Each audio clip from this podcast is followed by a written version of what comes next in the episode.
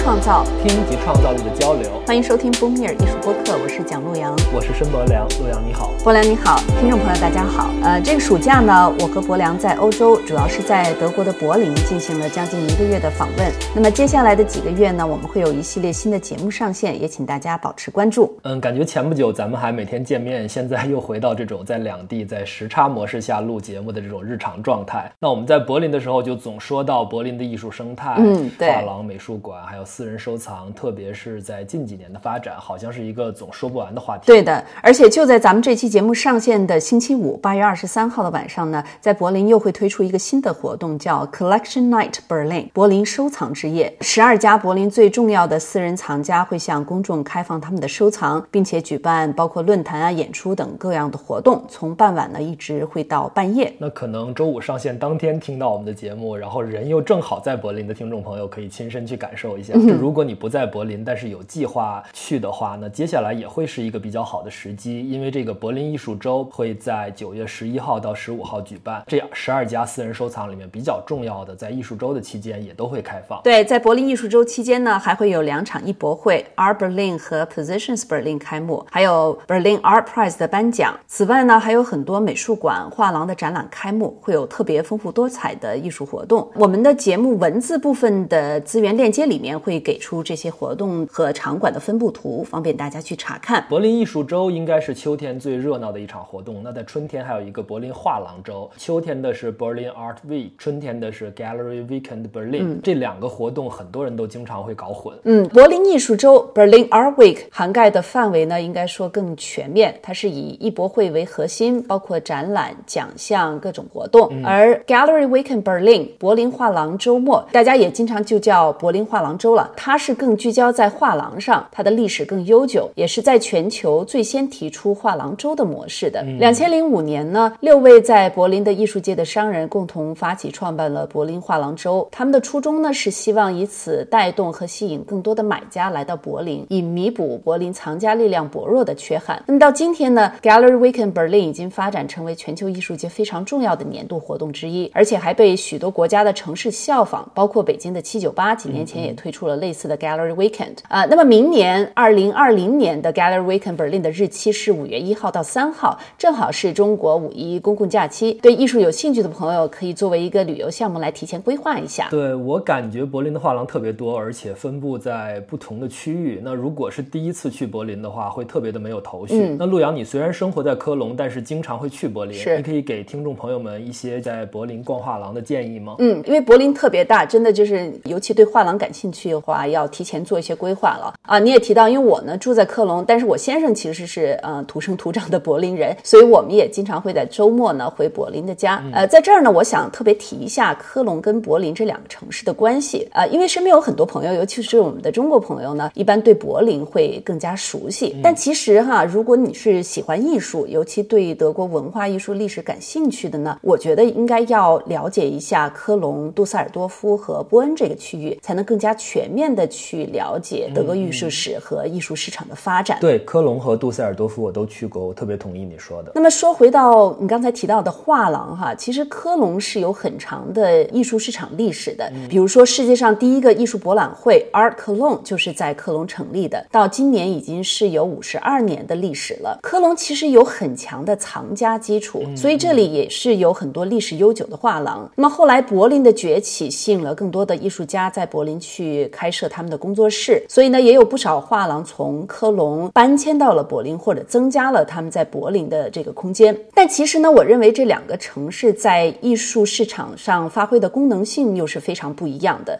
这个话题呢，我们会在未来的节目当中更详细的去讨论。今天呢，我们就不一一展开了。对，我觉得光柏林的画廊就够说一期节目了。嗯那这期节目里面，我们先简单的介绍一下他们的分布情况吧。啊，柏林画廊呢，其实分布在四大区域，一个呢就是在米特区的北部，一个是在米特区的南部，还有 Crossburg。对你说的这两个我都去过，我记得北边的那个是博物馆岛往北走，一个很集中的区域，对然后南边那个就会相对分散一点，但是感觉会更加多元。嗯，对。然后另外两个区域呢，一个是大家也比较熟悉的这个离波茨坦广场比较近的 Schonenberg 啊，还有一个是在西边，相对来说比市中心稍微远一点的叫 Charlottenburg 的区域。呃，那么这些些画廊因为涉及的名字也会比较多，分布的也比较广。我们在节目的这个文字版上面呢，会有这些官方的链接，大家可以找一下这些参观信息，在去之前呢做一些规划。好，有你说的这四大分区，加上我们节目链接里柏林画廊周官网公布的画廊地图，大家也会比较清楚了。对那刚才你也说到，零五年在画廊周刚刚创办的时候，柏林的本土藏家的力量还不够强。那现在可以说已经完全不是这样了。那在节目开头你也说到，越来越多的私人藏家在柏林设立自己藏品的展示空间，开始和公众进行分享。接下来咱们可以说一下这个话题，因为我知道你比较了解。嗯，说到私人收藏，我每次都会给去柏林的朋友首先推荐的两家，一家是 Boris Collection，一家是 Foiler Collection。这两家私人美术馆，首先他们特别共同的一个地方就是两家的这个建筑物，他们都是建在了二战时期修建的这个 bunker，中文叫防空洞里边。Boris Collection 呢开的比较早一点啊，是在二零零八年，而且呢，Boris 夫妇呢，他们更是在这栋建筑的楼顶加盖了自己的居住区域。去年呢，我曾经跟朋友一道去他们家拜访和参观过，他们真的是非常好的这个 living with art 的这个典范，就是跟艺术真正的是生活在一起。那么 Foiler Collection 呢，相对来说开幕比较晚，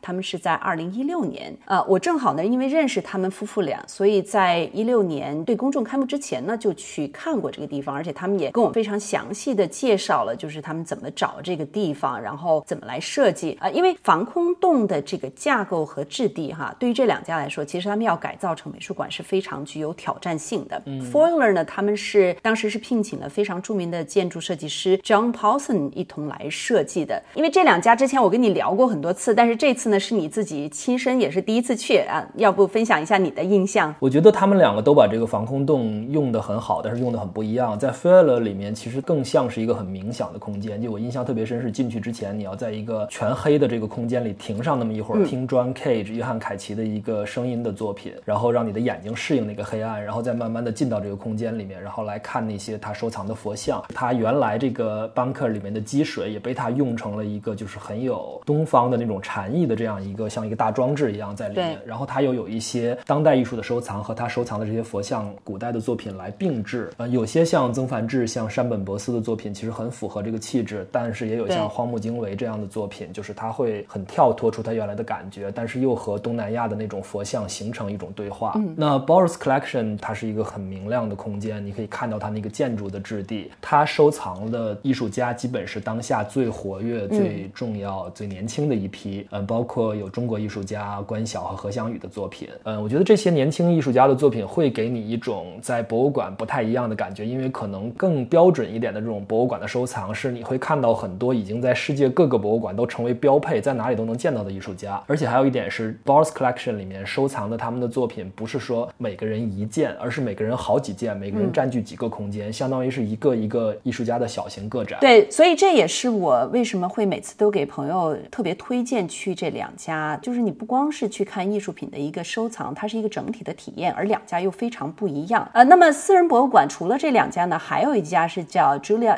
Stoshek Collection。那 Stashek 女士呢是非常年轻，但是在德国艺术界非常活跃的一位藏家。她呢在包括杜塞尔多夫和柏林都有自己的空间。柏林我记得你上次来德国就去过她的空间，而且我记得你对她的印象还挺深刻的。对我上次去的就是杜塞尔多夫的那个空间，但她主要是以收藏录像艺术作品为主。我当时印象特别深，是当时是她十周年的一个展览，然后她在同一层里展出了好几十件录像艺术作品，但她的声音毫不冲突，就她的那个设备特别先进，你基本上只能站在那个音箱的一个方向上才能听到它的那个声音。对，我们说了这么多私人收藏，嗯，在这次去德国的时候，你也跟我说了很多次，就是柏林还有很多不错的企业收藏。对，就是我经常也跟你一直在提的这两家，一家呢是德意志银行的空间，就在啊、这个博物馆岛附近的；另外呢是戴姆勒的收藏空间，我觉得都是非常值得去看的。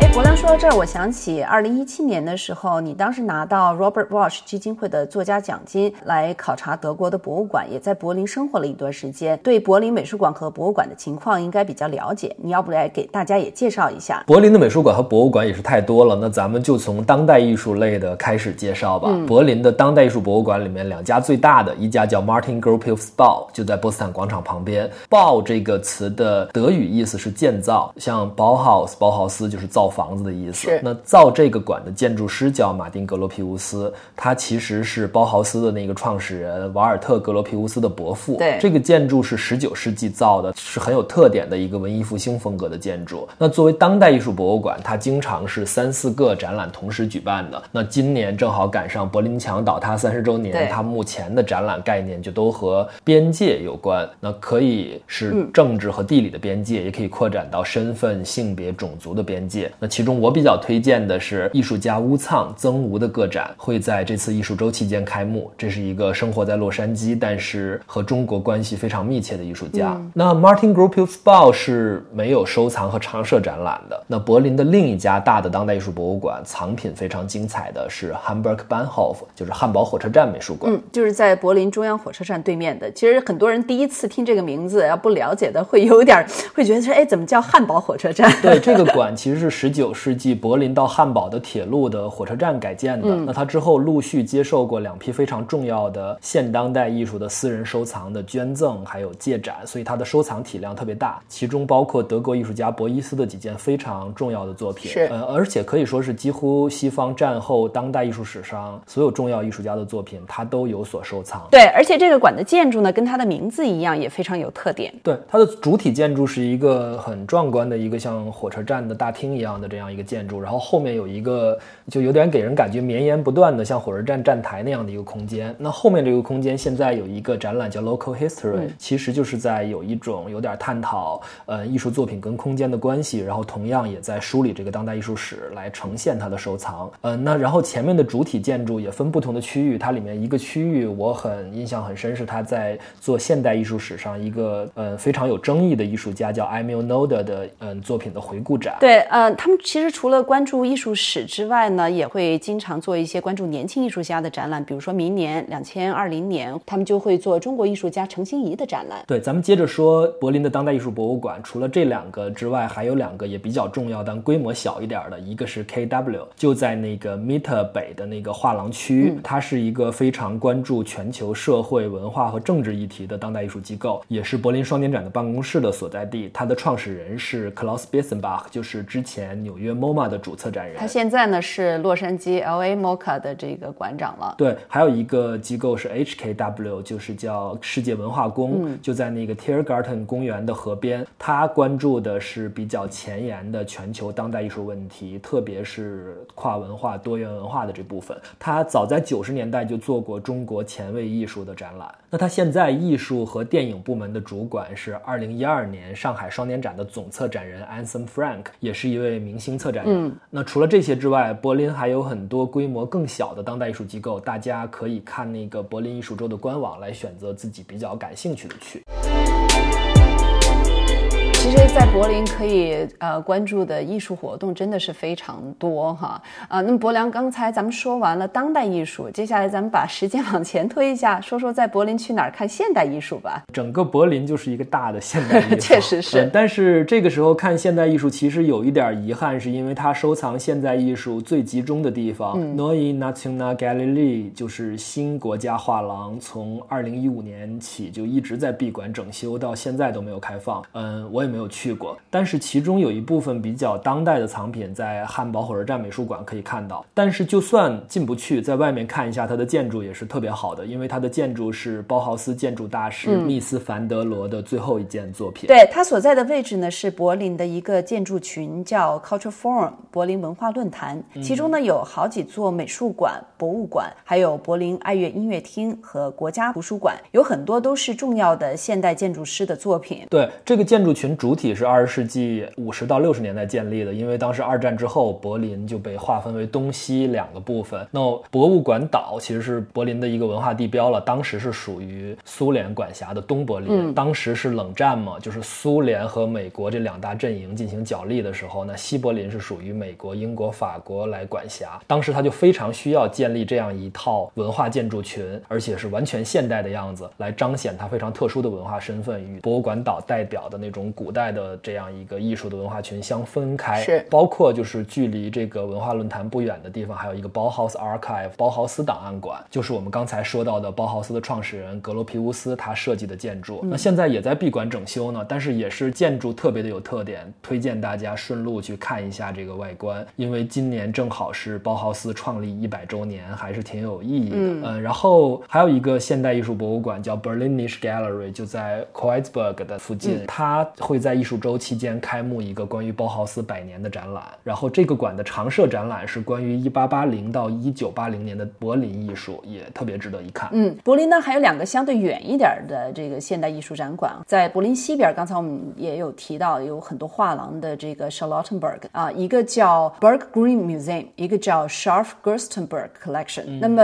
Berg Green Museum 的收藏呢，它特别专业，主要是毕加索各个时期的作品，还有一些包括 Paul 啊、Giacometti 和 Matisse 的作品。它是 Hans Bergergren，二十世纪一位很传奇的艺术商人，也是藏家捐赠的。对，好像这一期特别挑战咱们两个的德语发音，是的嗯就是可能有的不准，就是 哦，我刚才正想另一个啊 Scharf 你你接着说，你接对着，说。然后所以另一个是 Scharf Gerstenberg Collection，是我在柏林最喜欢的一个馆，因为它收藏的作品都是关于非理性、梦幻、潜意识的。嗯、特别是在柏林这一个其实让人感觉到很理性的城市，它感觉非常特殊，就是它包括了法国从十九世纪浪漫主义、象征主义到二十世纪超现实主义这些流派的作品，从雨果、莫罗一直到达利、米罗、恩斯特、玛格丽特、杜布菲，然后这些藏品也是从二战到冷战经历过人类精神层面就是全面黑暗、全面危机的那些时代。我觉得和现在柏林可能当代艺术博物馆里有很多喜欢直接触碰具体现实问题的作品相比，嗯，我觉得这些关于梦幻、关于潜意识的作品更能提供一些更不一样、更有意思的角度。这批藏品就是在两千零八年搬进来之前呢，这个建筑呢，它是一个古埃及博物馆，就是它自带着一点那种很阴森的氛围，我觉得很适合你说的这个点。你刚刚说到古埃及呢，现代艺术咱们就介绍这么多吧。等休息一下，咱们来介绍古代艺术的博物馆。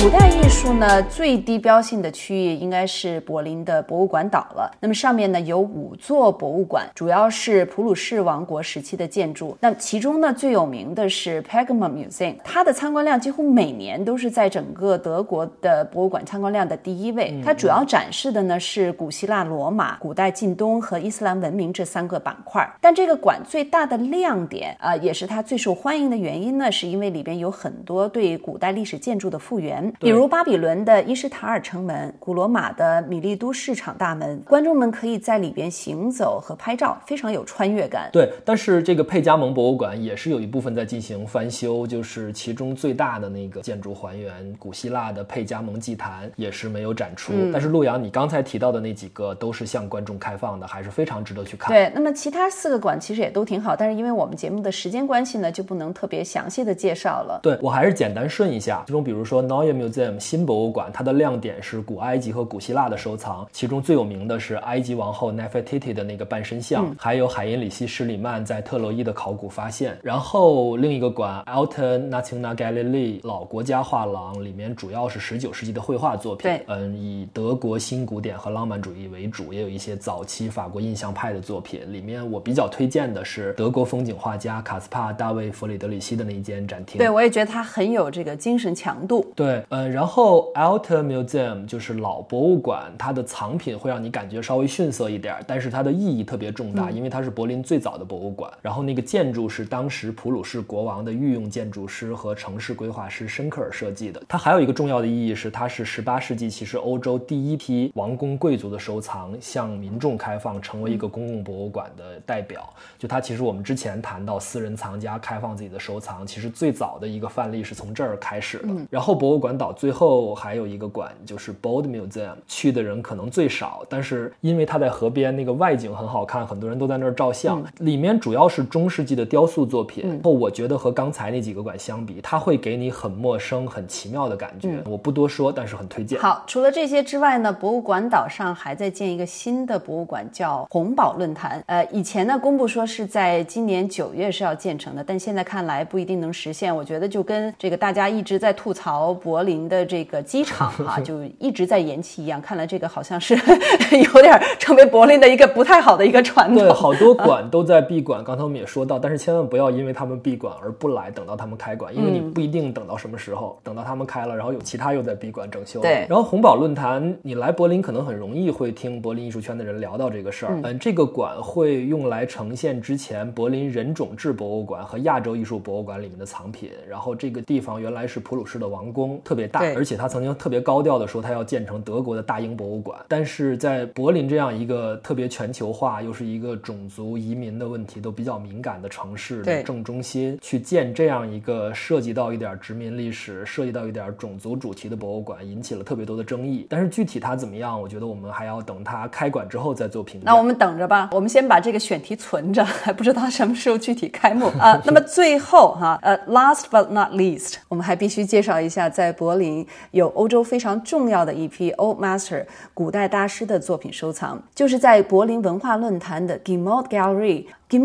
这个词本身的意思呢是绘画陈列馆。那么很多旅游手册里边翻译成柏林画廊，其实是很容易引起误解的。对，包括我们刚才说到那个老国家画廊和新国家画廊，这里面画廊是美术馆的意思，跟我们在前面说到那些商业画廊是不是一回事？对，这个 g e m l Gallery 呢里边有很多我非常喜欢的艺术大师，比如说拉斐尔、波提切利、提香、卡拉瓦乔、鲁本斯、伦勃朗、维米尔这些的代表作品。又因为德国的地理优势呢，也包括了很多，比如丢勒、博鲁盖尔这些北方文艺复兴大师的作品。对，Gemälde Galerie 是在柏林文化论坛，它是在现代建筑里面展示古代大师的作品。大家去的时候可以留意一下它这种非常现代的展览设计，有很明亮的展厅、均匀的空间单元，然后作品之间的关系都非常平等。我们是作为现代人，在这样一个中性的空间里面，非常冷静的观看艺术史上的一幅幅作品。它不像古代的展览空间有那么强的代入感。或者氛围感，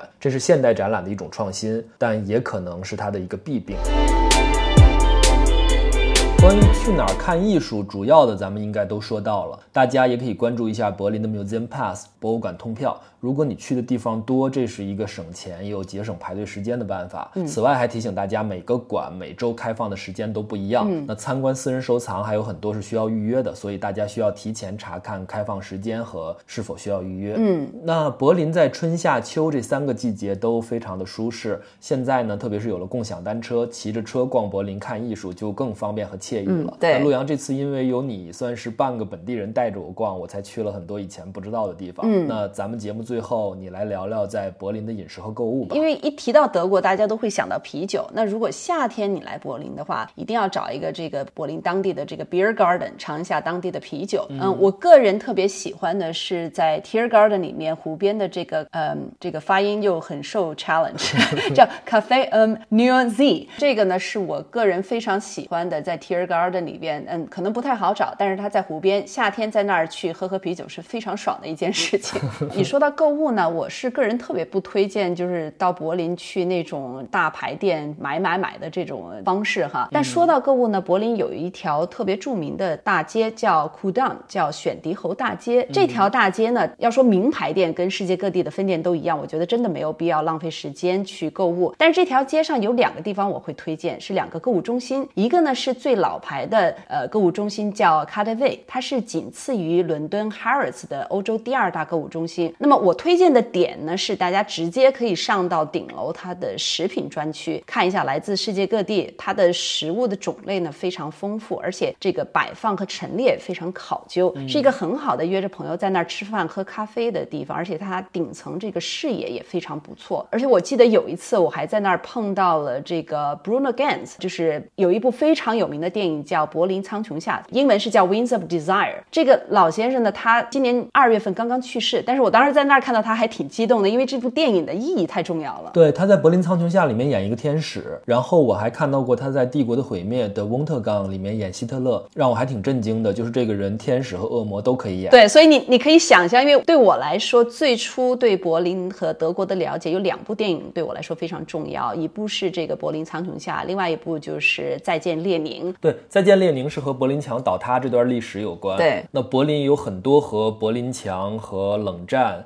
包括和二战有关的历史遗迹也都很值得去看。嗯，那去之前看电影了解这些历史是一个非常有效也比较轻松的方式。对。嗯，我们聊跑题了，洛阳，你继续说在库当大街上你另外一个推荐的地方。对，那么前面呢，我刚才说有两个地方在库当上面我会推荐，前面提到这个 Cataway，那么离它走路距离呢有另外一家，我觉得是代表新生代的一个购物中心，叫 Bikini House。我推荐这个地方呢，也是因为它有很多独立设计师的品牌，而且很强调手工和环保。但是我要特别推荐的是，因为这个中心就在柏林的动物园旁边，那么从它的一楼和顶楼的公共区域的落地窗，你就能看到动物园的猴山。所以你可以想象一下，坐在这个大的落地窗面前，你可以一边吃午饭，喝着咖啡，然后看着一群猴串来串去，是特别不一样的体验。对对对，在那个动物园附近还有一家咖喱香肠，我也觉得特别好吃，但是朋友带我去的，我不记得名字了。那就说到柏林的咖啡馆，真的是特别有特点，你要不要再多说一点？呃，要说起咖啡店的话，柏林就有太多太多可推荐的地方，真的是没有办法一一列举。但是今天呢，因为是咱们是跟艺术这个话题有关的，所以呢，我想推荐一家，它是在柏林艺术大学对面的这个呃叫 Cafe Hardenberg，呃是非常受这附近几家大学教授和学生欢迎的聚餐以及沙龙的据点。它的这个风格、装修还有它的气质呢，总是让我想起啊我自己在加州 UC Berkeley 的这个大学时光。那这样说下来，柏林可去的地方、可做的事儿真的太多了。我觉得这期节目时间有限，我们可能说到这儿。更多信息请查看本期节目介绍文字的资源链接。那这个秋天，如果你去柏林，记得想起 Boomier，在公众平台上和我们互动。好，感谢大家的收听，欢迎访问我们的网站 www.boomier.fm，FT 中文网 Boomier 频道，以及 iTunes Store 和喜马拉雅 FM 收听我们的节目。我们下期节目再说。我们下期再听。